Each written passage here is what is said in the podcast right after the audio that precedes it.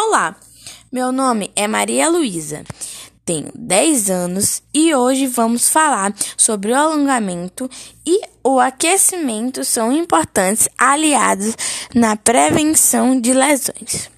Então, o aquecimento melhora a sua musculatura como um todo, fornece energia e disposição para seu corpo. além de ter como principal objetivo a prevenção de lesões que possam ocorrer durante os exercícios e atividades. Já o alongamento tem como foco aumentar a sua flexibilidade por meio do estirramento das fibras. Os alongamentos são um dos seus melhores aliados na prevenção de lesões.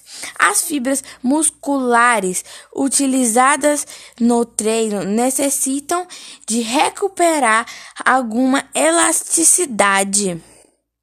Outros benefícios que podemos pontuar são correção da postura, ampliação dos movimentos, melhora, melhora do relaxamento, ativação da circulação sanguínea.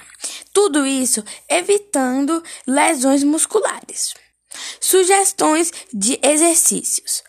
O ideal é optar por exercícios que utilizam grandes grupos musculares, como a corrida, caminhada ou andar de bicicleta.